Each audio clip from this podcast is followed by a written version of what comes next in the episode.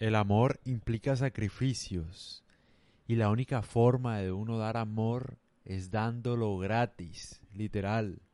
Ahora no piensen que es dándolo de darlo, ¿no?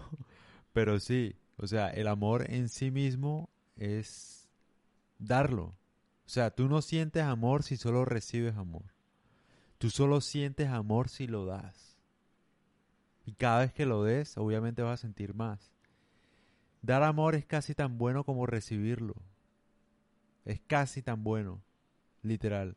Entonces cuando tú te pones a pensar qué esperar de la otra persona o qué puedes ganar de otra persona si tú das algo, eso no es amor, eso ya es otra vaina, o sea, eso ya uno está buscando es otra cosa.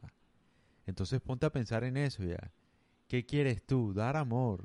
Si tú das amor te vas a sentir bien, pero si tú esperas algo de los demás no te vas a sentir bien.